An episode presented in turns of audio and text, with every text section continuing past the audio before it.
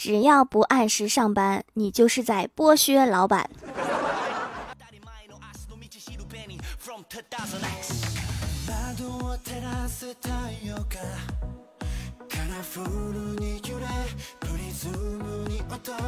Hello，蜀山的土豆们，这里是全球首档古装穿越仙侠段子秀《欢乐江湖》，我是你们萌逗萌逗的小薯条。昨天熬夜加班，今天睡过头了，赶紧打个车去单位。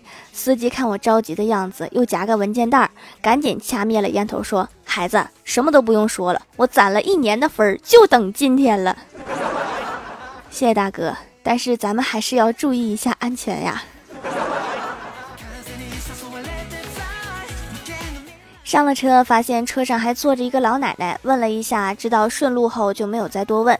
老奶奶到达目的地后，计价器显示八元，但是下车的时候她只给了三元。司机问老人家：“你怎么只付三块钱呀？”老奶奶说：“我坐车的时候计价器已经显示五块了，这不走多少给多少吗？所以打车都是这么算的吗？”老奶奶付完钱以后，我们继续往前走。我跟司机大哥闲聊，说：“大哥，你的车是烧燃气的呀？”司机说是。我又问他：“那你这一生气儿能跑多少公里呀？”司机大哥瞅了我一眼，说：“我一生气我就拒载不跑了。”大哥，我说的是天然气的气呀。今天单位楼下有人表白，周围围了好多人。就在这个男的说白头偕老的时候，小仙儿在旁边嘀咕了一句：“说现在男的哪来的勇气说要跟老婆白头偕老啊？白头发还没长出来就已经全秃了。”我猜古人发明这个词的时候也没有想过这个问题呀。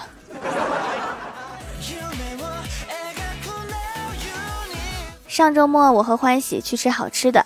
在吃完几块蛋糕后，欢喜竟然开始大哭，说我肚子饱了，但是还想吃。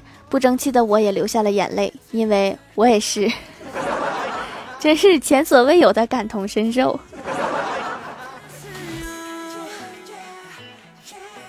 休息的时候，我们几个女生聚在一起讨论如何能搞到钱。小仙儿说：“想赚钱就不能爱钱，得怕钱。”我问为啥呀？小仙儿说：“因为怕啥来啥。”你要这么说，那我怕的东西可多了。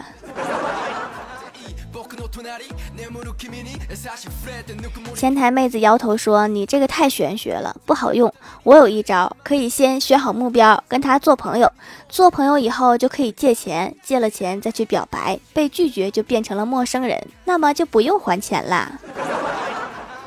也不行啊，别说表白失败了，就是分手了往回要钱的人也大有人在呀。”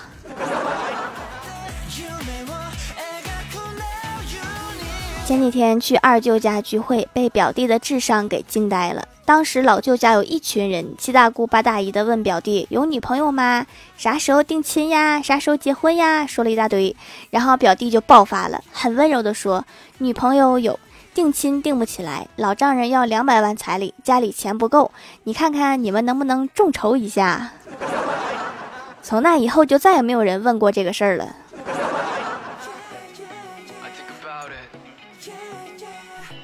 记得小时候有一次数学考试，只考了十四分，害怕回家被揍，于是自己先改成了七十四分，然后又改成了九十四分。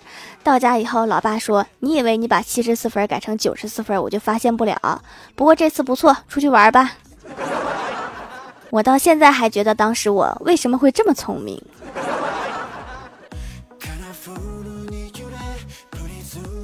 晚上下班回家的路上，我看到郭大侠和一个人在逛街，于是赶紧给郭大嫂打了电话。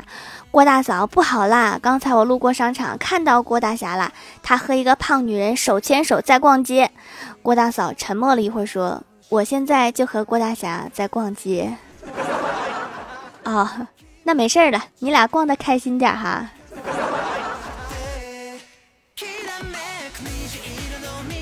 到家吃完饭，跟我哥一起出去跑步。没跑多一会儿，我哥突然内急，捂着肚子去找公厕。远远看到一个，就一路小跑冲了过去。走近一看，是收费的。我哥就问大爷多少钱？大爷说一块。我哥又说刚才那个人怎么才交了五毛？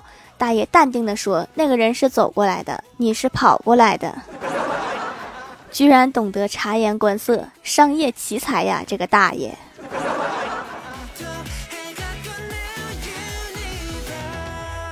回来后，我哥发现自己的手办被人动过，于是就问老妈说：“老妈，是不是小舅舅他儿子又来了？我的手办又被他弄坏了，你们也不管一管？”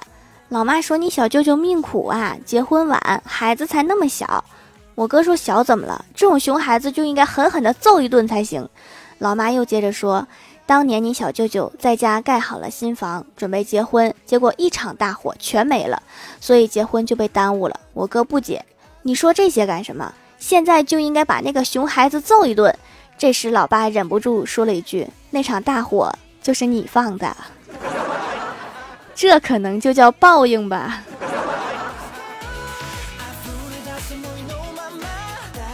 郭晓霞他们班昨天留个作业，让家长帮助孩子一起做家电小手工。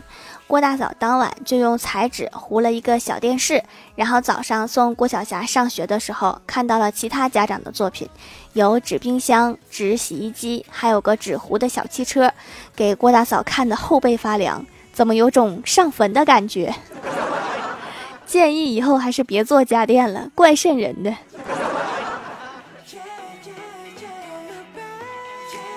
今天郭晓霞他们班又出了一道题，老师分别给几个同学一些钱，让他们自己去买一样东西来填满教室。第一位同学买回来一车稻草，然而教室远远没有被填满。第二位同学买回来一堆泡沫，依然无法填满。第三位同学买回来一根蜡烛，烛光闪亮，却总有阴影。郭晓霞微微一笑，点了一份螺蛳粉，不光能填满这间教室。整栋楼都不能幸免。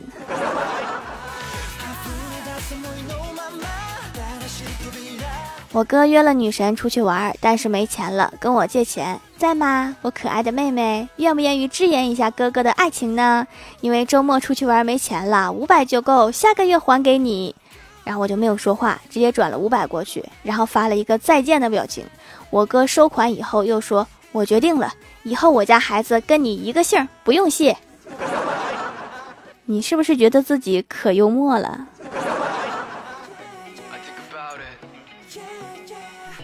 ？Hello，蜀山的土豆们，这里依然是带给你们好心情的欢乐江湖。点击右下角订阅按钮，收听更多好玩段子。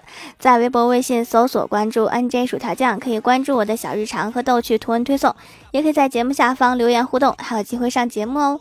下面来分享一下听友留言。首先，第一位叫做柠檬小黄瓜。他说：“从前有一个人，每次都会在条条的故事下面评论，可是条条一次也不读。哼哼，条条，你知道他是谁吗？如果我没猜错的话，这个人叫柠檬小黄瓜。”下一位叫做思念渐远 R 四，他说凌晨三点醒了，节目越听越精神。听段子也能提神吗？我以为都得听鬼故事呢。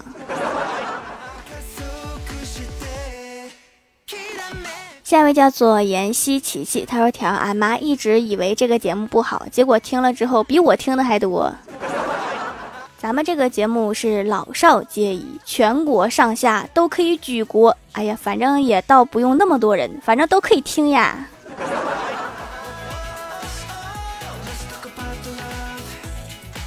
下一位叫做冰激凌，他说每次赶上活动都必入的掌门家的紫草皂，用了就不长痘，每次都要囤一批，真的很神奇，并非个例。我和我的同学都是用了就不长痘了，要不要这么厉害？紫草本就很厉害，而且孕婴可用，非常天然哦。下一位叫做 K A D W 可爱的我，他说条条，你有没有发现你的专辑马上就到六六六了？希望到时候大家可以给我刷一波六六六。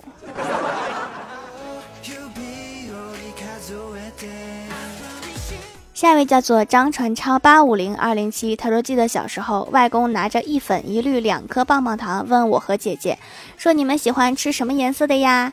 姐姐抢先说：“我要绿色的。”外公把绿色的给了姐姐，很慈祥的问他：“为什么呀？女孩子不都喜欢粉色吗？”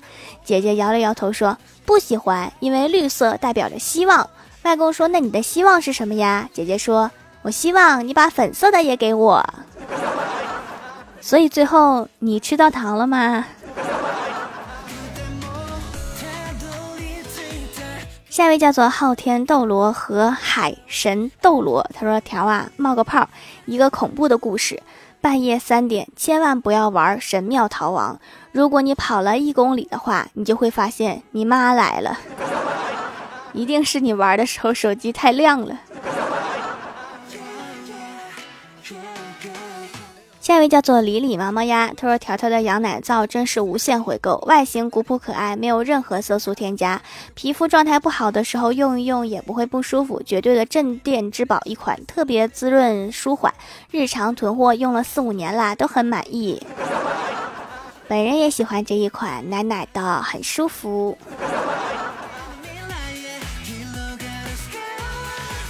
下一位叫做喵酱小女巫，她说：“昨天北京沙尘暴，记者去街头采访，问一个群众大妈，您觉得沙尘暴对您的生活有什么影响啊？”群众说：“影响太大了。首先，我是你大爷，影响确实很大，大风把我的快递都吹跑了。”下一位叫做 Hello 未燃烟火，他说等我有钱了，我就带着我最讨厌的人去全世界最好最好的精神病院，把我最讨厌的也带上，看看他们到底得了什么病。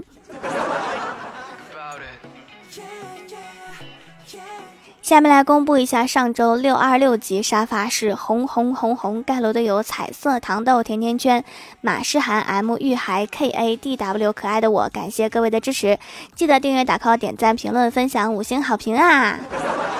好了，本期节目就到这里了，喜欢我的朋友可以支持一下我的淘宝小店，淘宝搜索店铺“蜀山小卖店”，数是薯条的数就可以找到啦。以上就是本期节目全部内容，感谢各位的收听，我们下期节目再见，拜拜。Caer